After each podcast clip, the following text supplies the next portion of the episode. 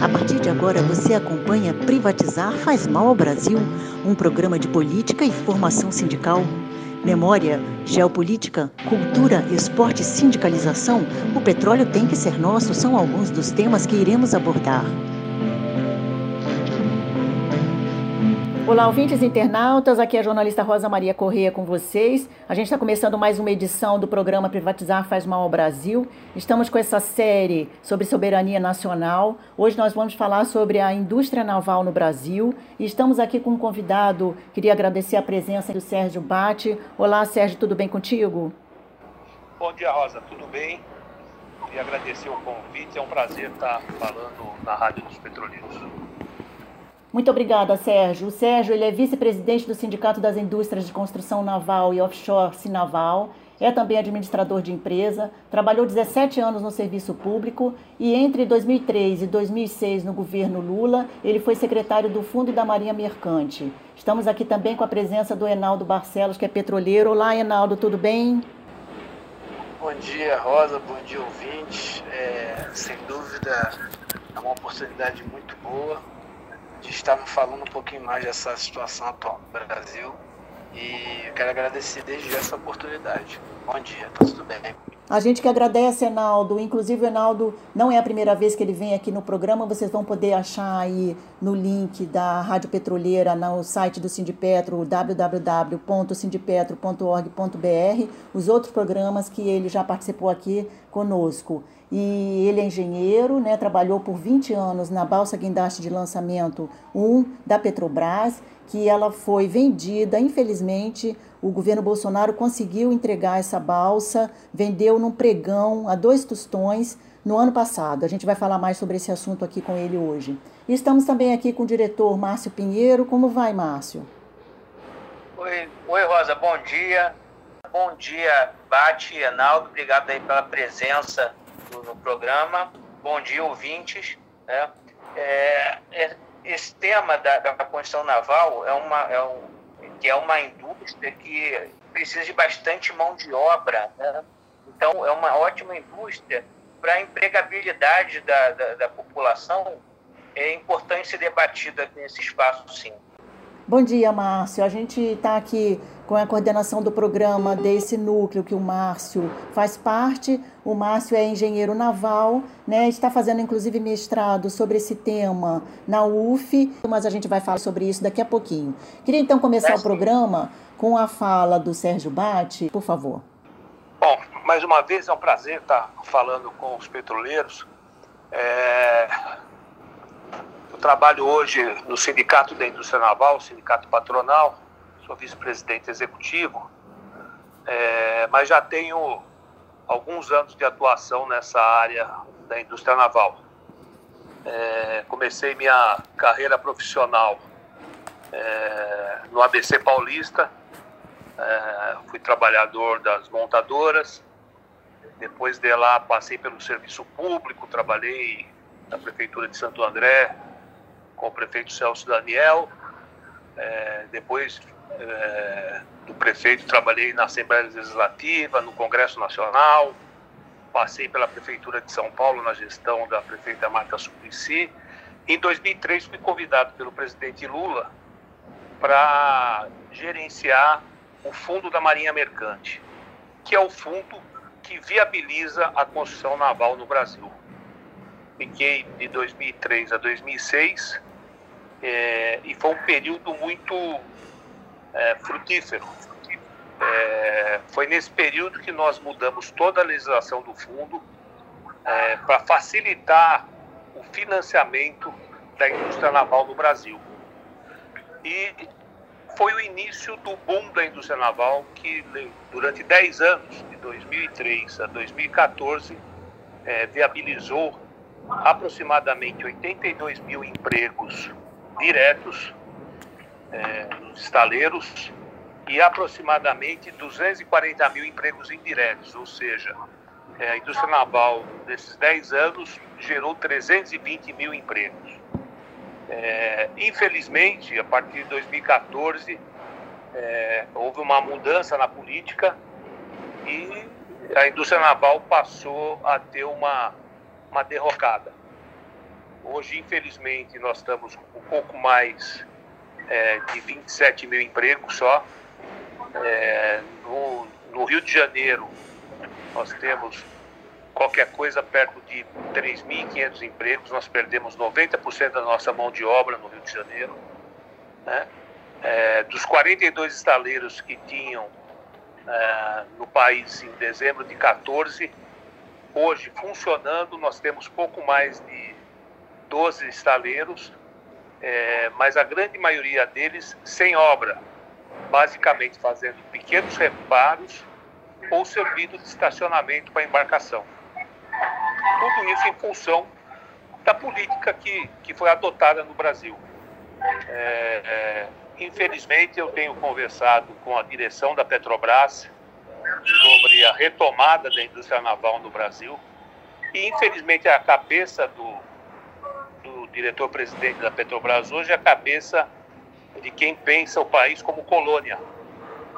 Ele acha que a gente tem que só tirar petróleo e exportar petróleo é, construir navio é, para poder viabilizar a exportação desses commodities. Né? É, não, não, é um negócio da Petrobras. Né?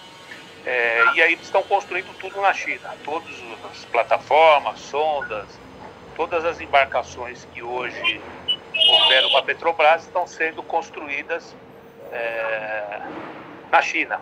Né? Isso acho que é um erro, tenho dito isso à direção da Petrobras. É, eles têm. É, a tese deles é que a Petrobras é uma empresa que tem acionistas e que os acionistas é, buscam o lucro.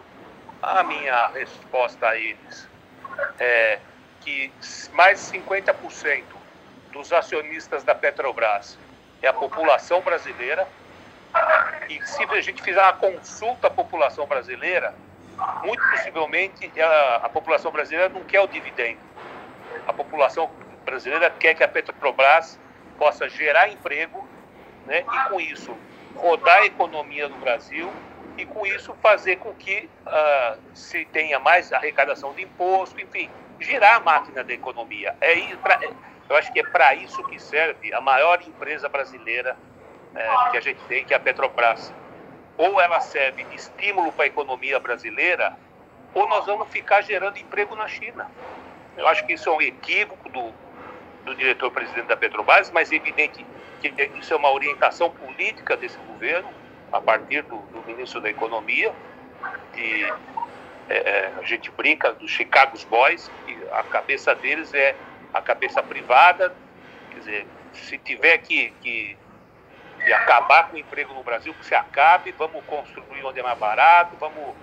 O negócio é gerar lucro, único e exclusivamente, para os empresários que têm condições de fazer essas compras fora do Brasil. E aí a Petrobras hoje tem feito tudo isso. Da parte dos, do, dos empresários da construção naval, é, a gente está sobrevivendo, como sempre sobreviveu. Se a gente pegar historicamente a indústria naval é, no Brasil, ela é, vive de ciclos, né? Você tem anos de, de bonança e anos de terra arrasada. É, a gente defende a seguinte tese: a indústria naval tem que fazer parte de uma política industrial de Estado nós precisamos construir uma política industrial de Estado que, independente do governo de plantão, essa política industrial prossiga, siga, independente de quem está sentado no trono. Porque enquanto a política de indústria naval for uma política de governo, a gente vai viver à mercê das pessoas que chegam no governo. Como na época do presidente Lula, que ele quis retomar essa indústria, foi o grande incentivador da indústria naval, é, a gente teve uma relação muito próxima para poder viabilizar essa indústria. É, ao mudar o governo, né? ao assumir o governo é, do presidente Michel Temer, houve essa mudança de, de, de política e, e, a sensação que a gente tem é que a mudança de política não é em função de uma, é, de uma você pensar o país como um todo. A mudança de política é única e exclusivamente no sentido de, bom, se isso aqui foi feito pelo governo passado, eu não vou fazer, porque essa turma, então, é a favor do governo passado. Não tem uma lógica de interesse do país. A lógica é única e exclusivamente da política. Ou seja, se essa turma foi viabilizada pelo governo anterior, então eu dessa vez essa turma está fora do jogo. Eu vou viabilizar a minha turma. Acho que isso é um erro para o país, né? É, acho que isso não ajuda o país. E vou além.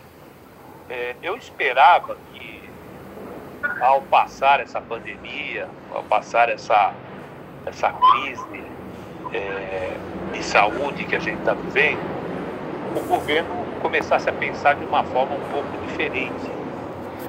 Porque quando começou a pandemia, eu já dizia que a gente ia ter um acréscimo muito grande de desempregados. Isso já está acontecendo e vai acontecer mais ainda.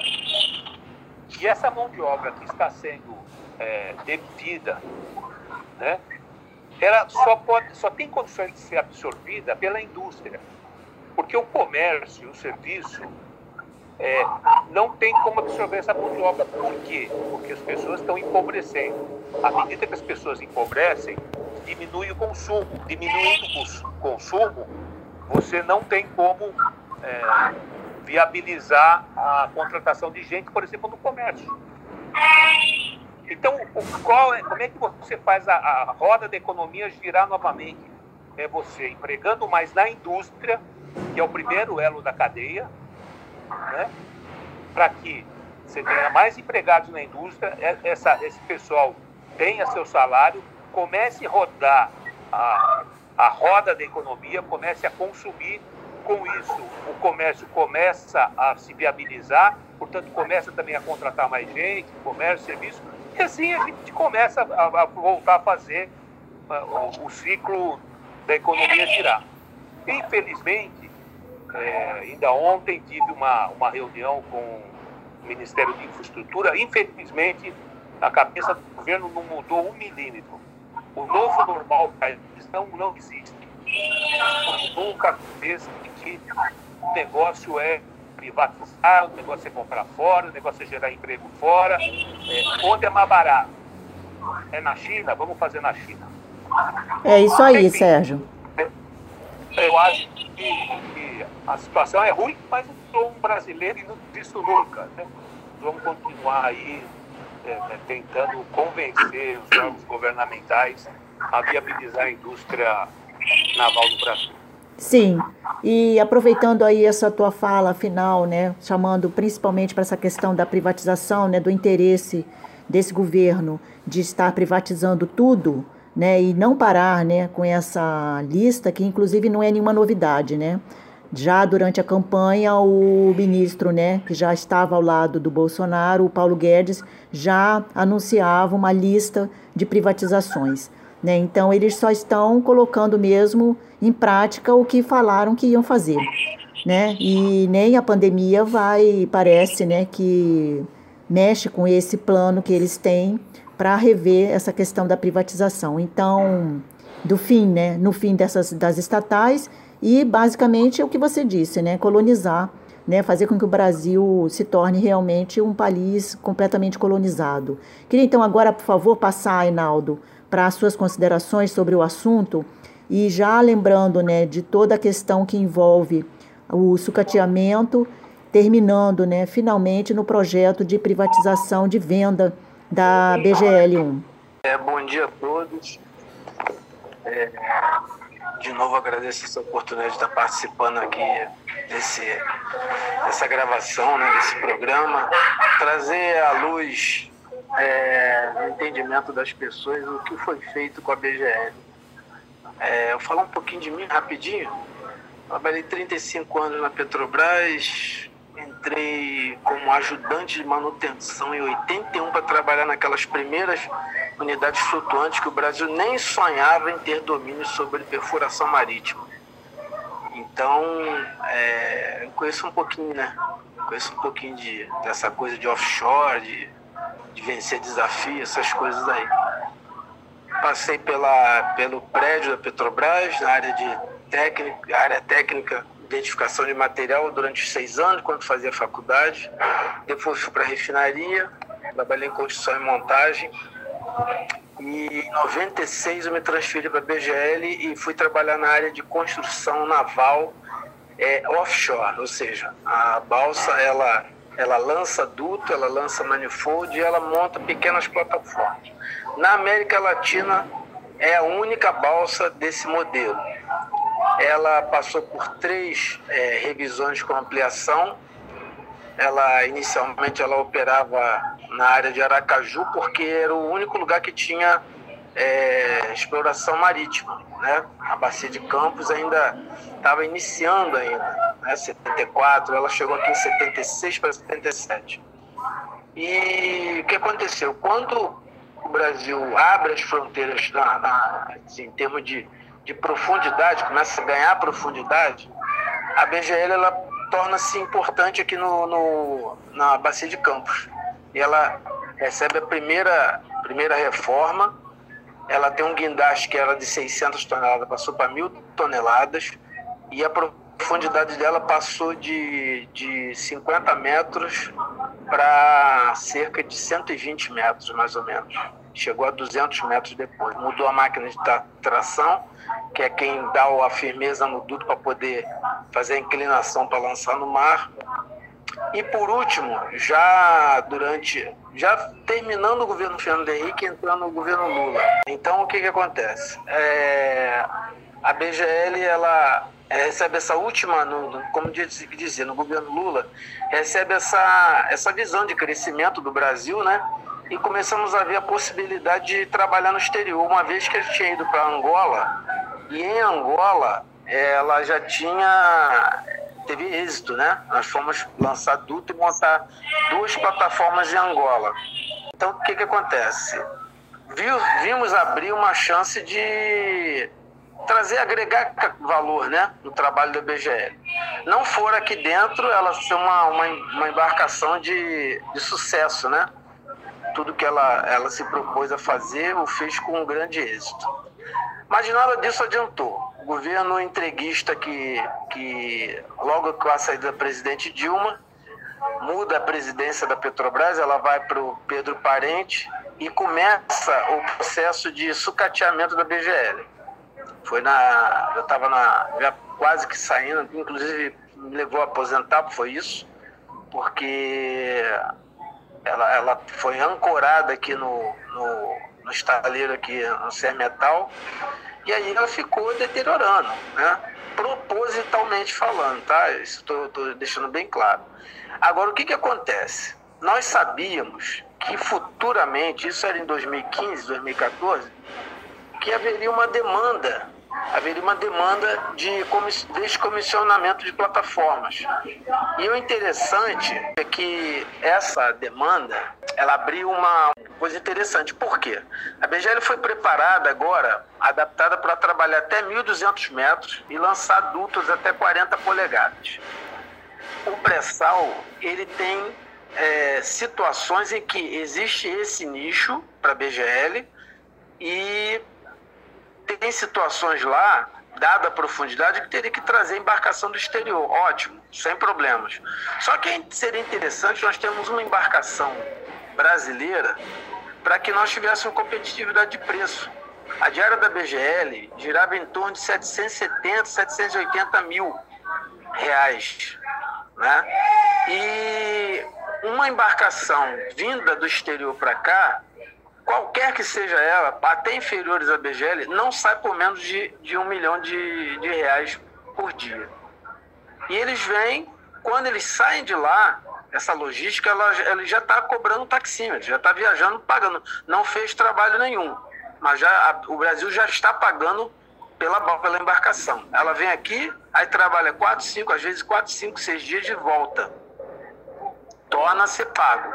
Então seria interessante a manutenção de uma embarcação desse modelo da BGL, porque pelo menos uma parte de custos nós teríamos um, um valor para poder combater e direcionar né, para a própria embarcação com mão de obra nacional, com tecnologia nacional.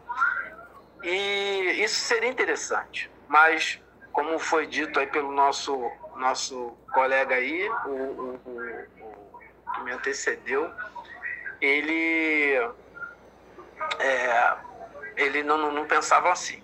Agora eu quero citar uma outra coisa que foi dito pelo, pelo, pelo Bassi, né? Isso. Isso. O que, que acontece? Falando em, em construção naval, a BGL, dada a idade dela, ela obrigatoriamente a cada dois ou três anos ela teria que parar para docagem.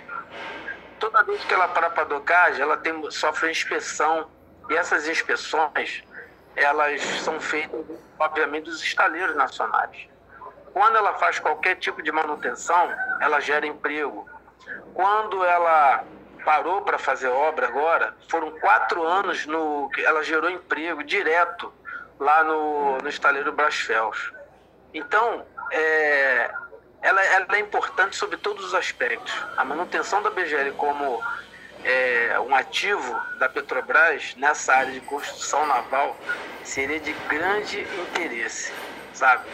Mas, infelizmente, é, a visão da, dessas pessoas que hoje estão no governo é, difere da nossa.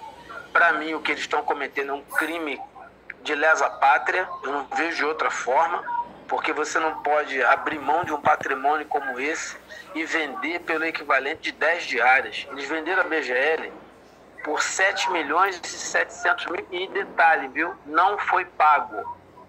Porque o dólar subiu nesse período, né? E pelo que eu estou sabendo, estão inadimplentes, a empresa que adquiriu. E enquanto isso, os contratos estão sendo feitos, contratos milionários, com embarcações do exterior, nos dando razão. Tudo aquilo que, infelizmente, né, eu até brinco com algumas pessoas e falo assim, eu não queria estar certo em certas conjecturas que eu faço. É, eu não queria ter razão, sabe aquela coisa? Quer ser feliz ou ter razão? Às vezes é melhor a gente, a gente não querer ter razão para ser feliz. Mas, infelizmente, tudo aquilo que nós preconizamos, é, foi até alvo do trabalho meu de pós-graduação, a defesa de uma, de uma embarcação para trabalhar no pré-sal, né? É, infelizmente, tudo aquilo que nós previmos está acontecendo. Né? Enquanto isso, o povo brasileiro sofre, já foi dito aqui a carência de empregos. Se a BGL tivesse aí onde ela vai, ela gera emprego no, no redor daquela, daquela comunidade, aquela localidade. São pessoas que dependem, por exemplo, de hotelaria, é, é, fornecimento de insumos. Né? Às vezes nós precisamos adquirir alguns equipamentos que a localidade nos fornece.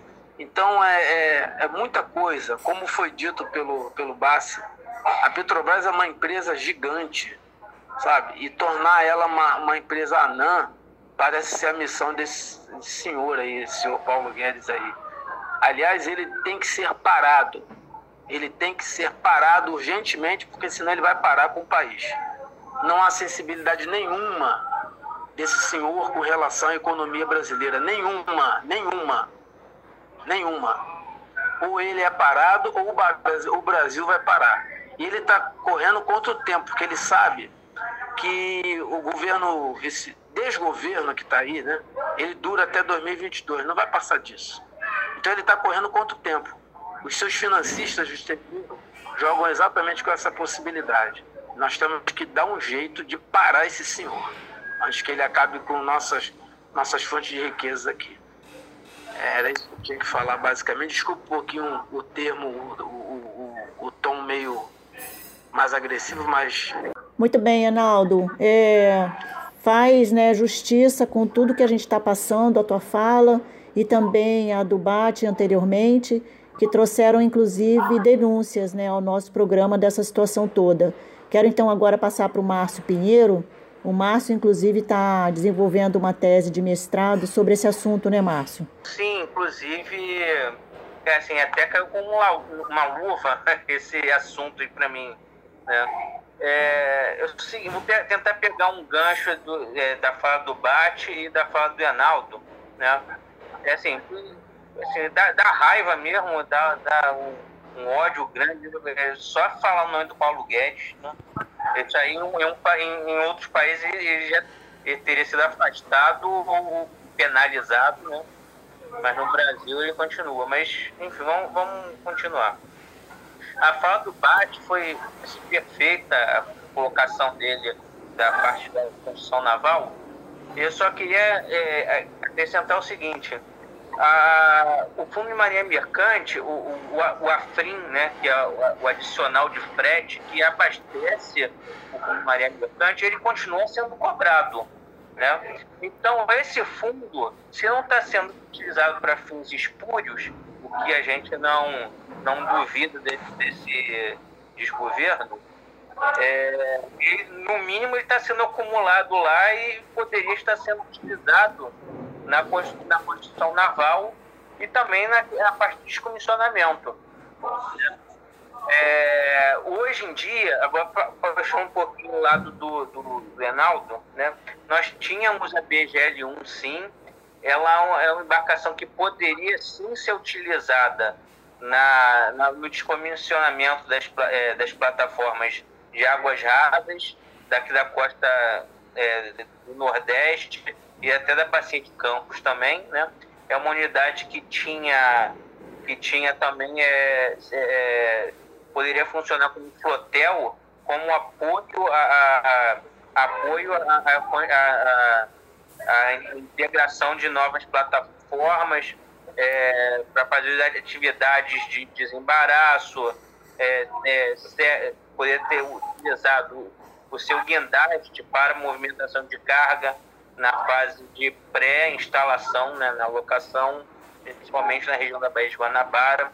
Isso aí também cheguei a levantar essa, essas questões né, antes da venda, mas infelizmente o, o intriguismo falou mais alto. Né?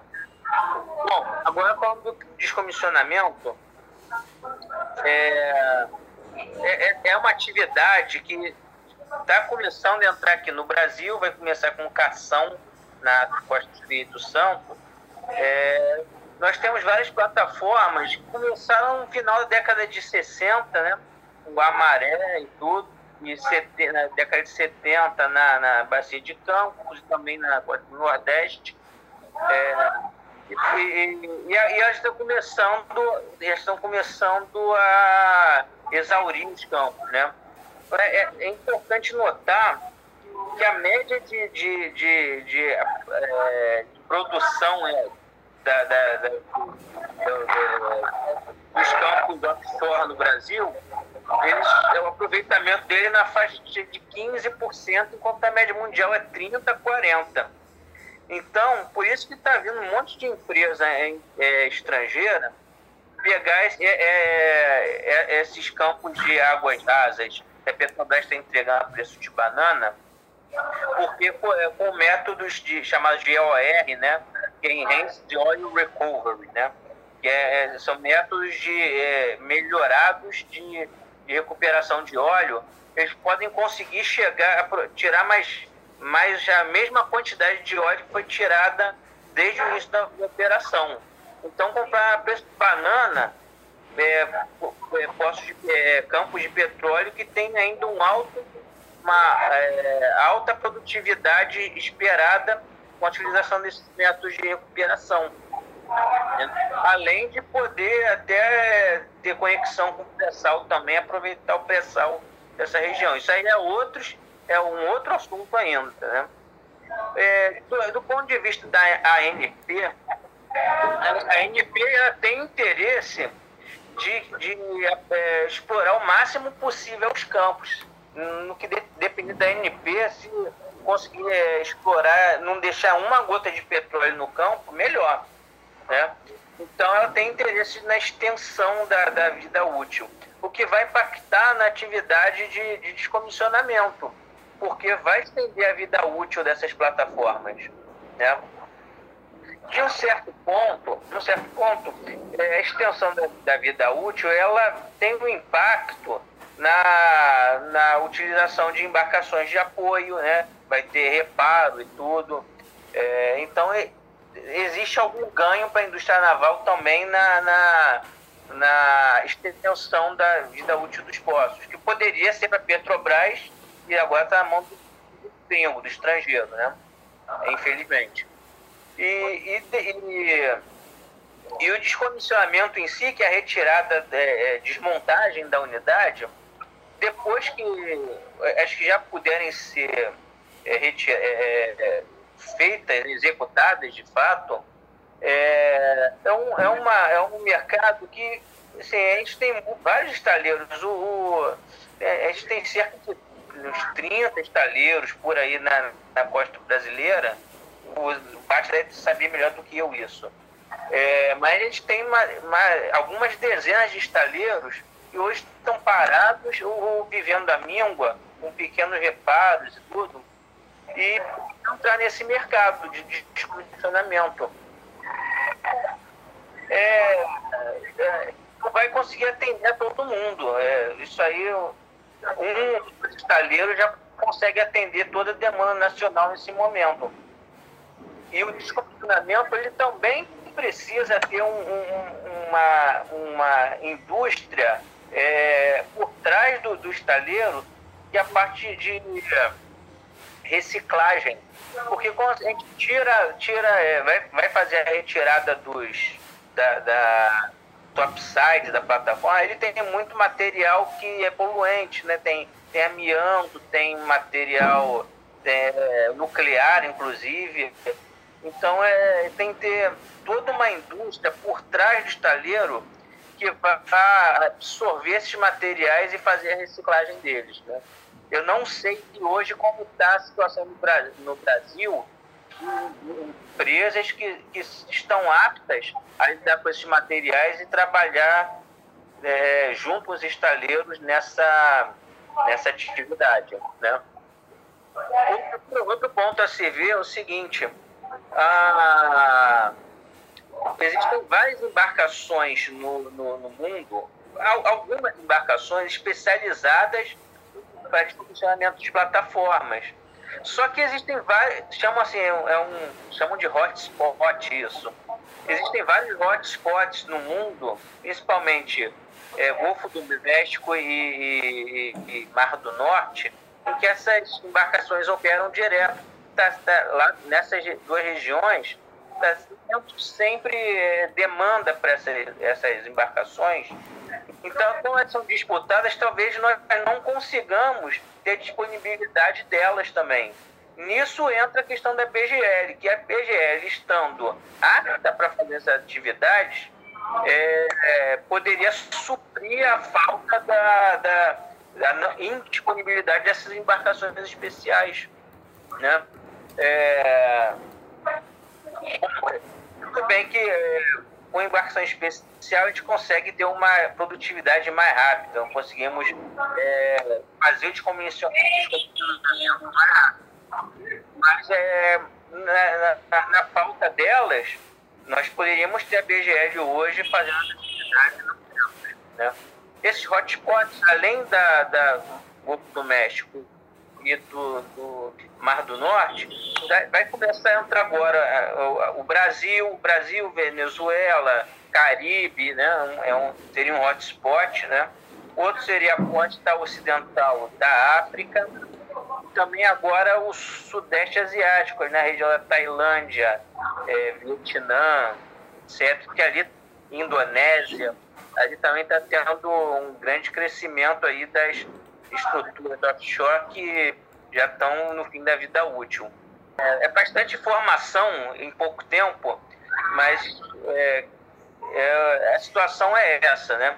É, é uma indústria que, é, para a situação atual dos estaleiros, que estão praticamente parados, é, é útil, consegue ajudar né?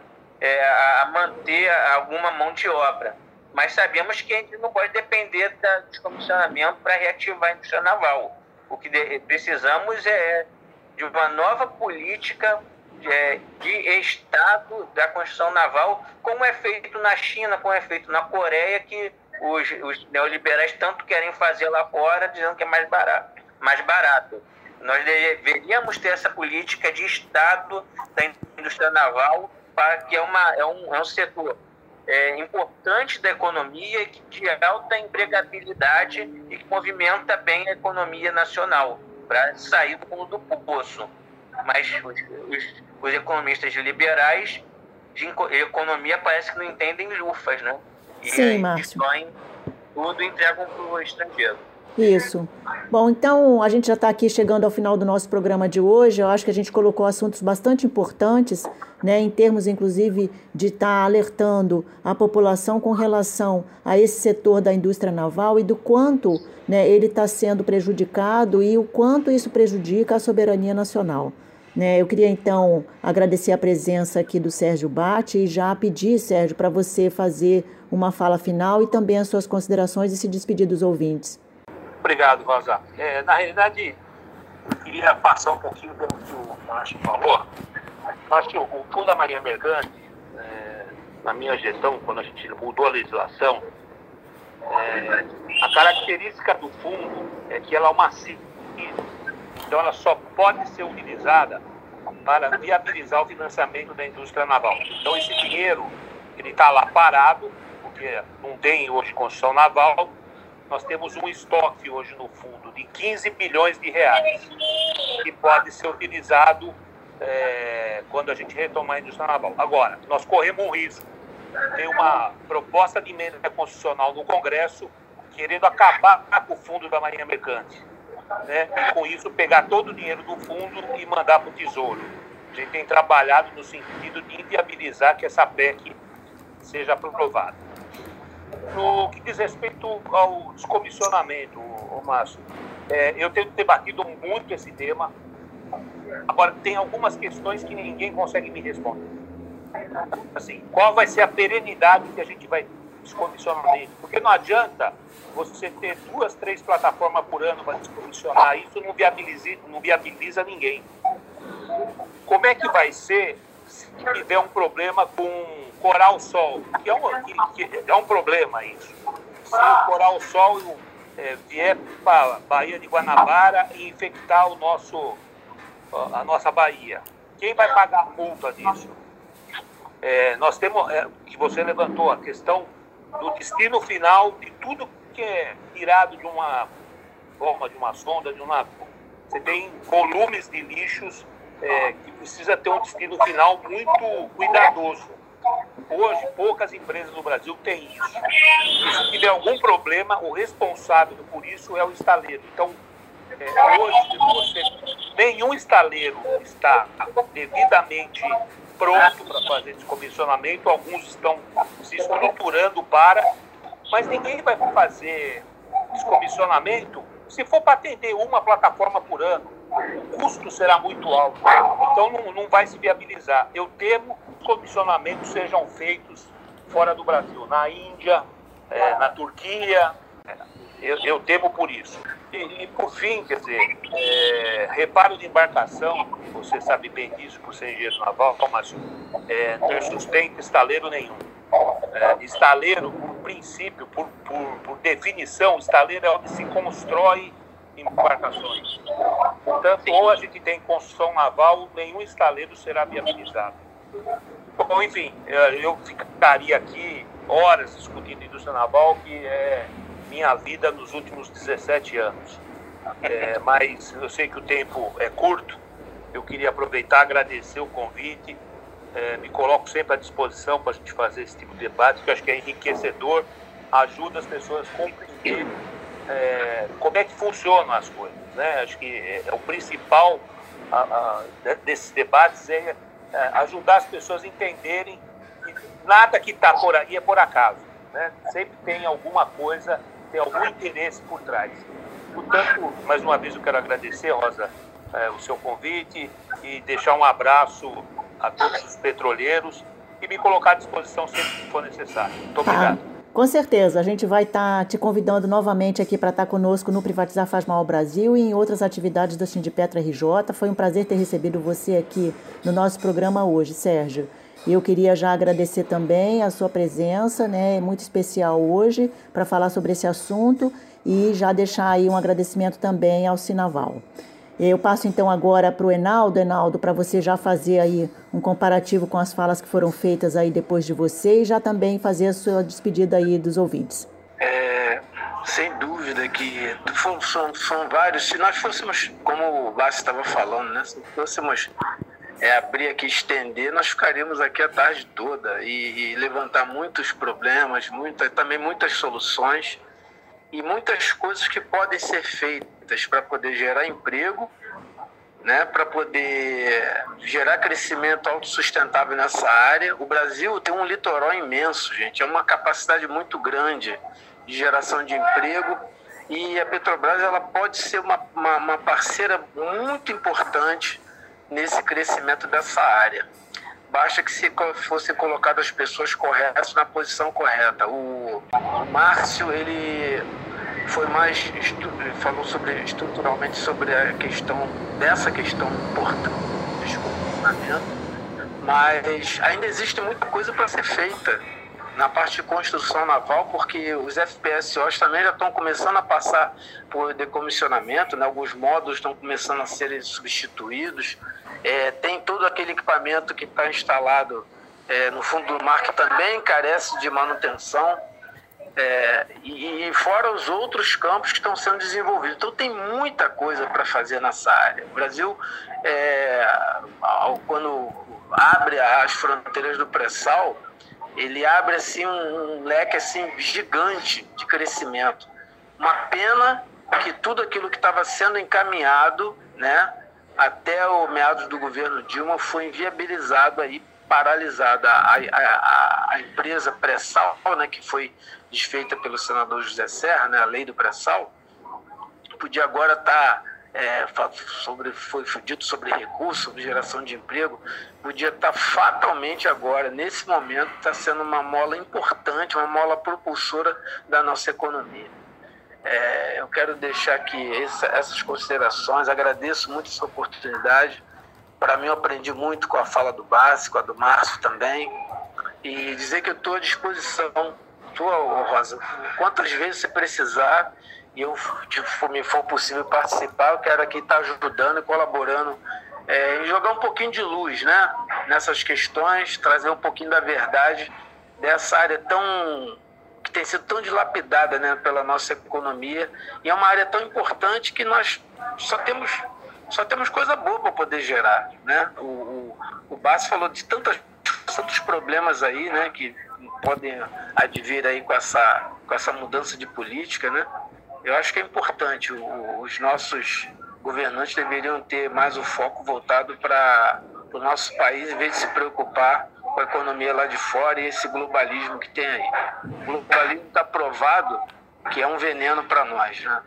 Nós não dependemos tanto dessa situação, satisfazer o que eles querem lá de fora com relação aos nossos problemas aqui. Agradeço a oportunidade, bom dia a todos e é isso.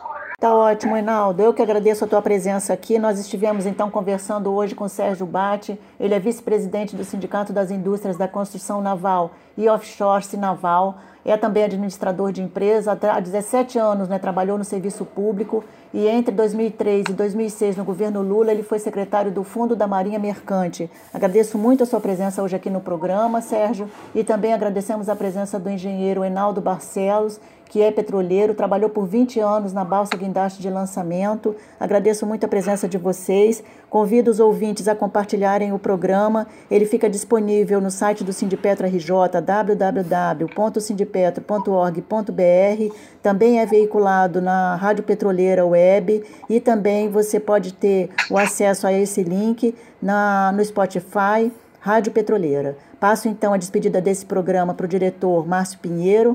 Ele está no núcleo de Política e Formação Sindical do Sindipetra RJ, que é coordenador desse programa. Agradeço também a sua presença, Márcio, e te convido então para fazer tá. o encerramento do programa. Um abraço a todos e até a próxima.